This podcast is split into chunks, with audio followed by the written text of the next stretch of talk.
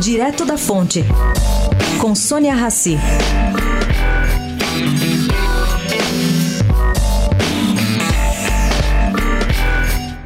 Gente, essa repercussão mundial das queimadas na Amazônia acabou gerando uma situação inusitada na Câmara.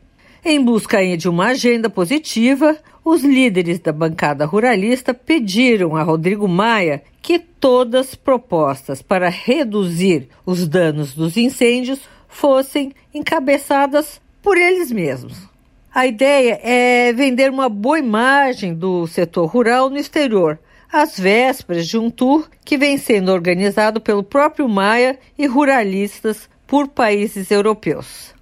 A principal vitrine do grupo é um projeto que tenta dar fim aos incêndios florestais premeditados, agravando as penas por desmatamento criminoso.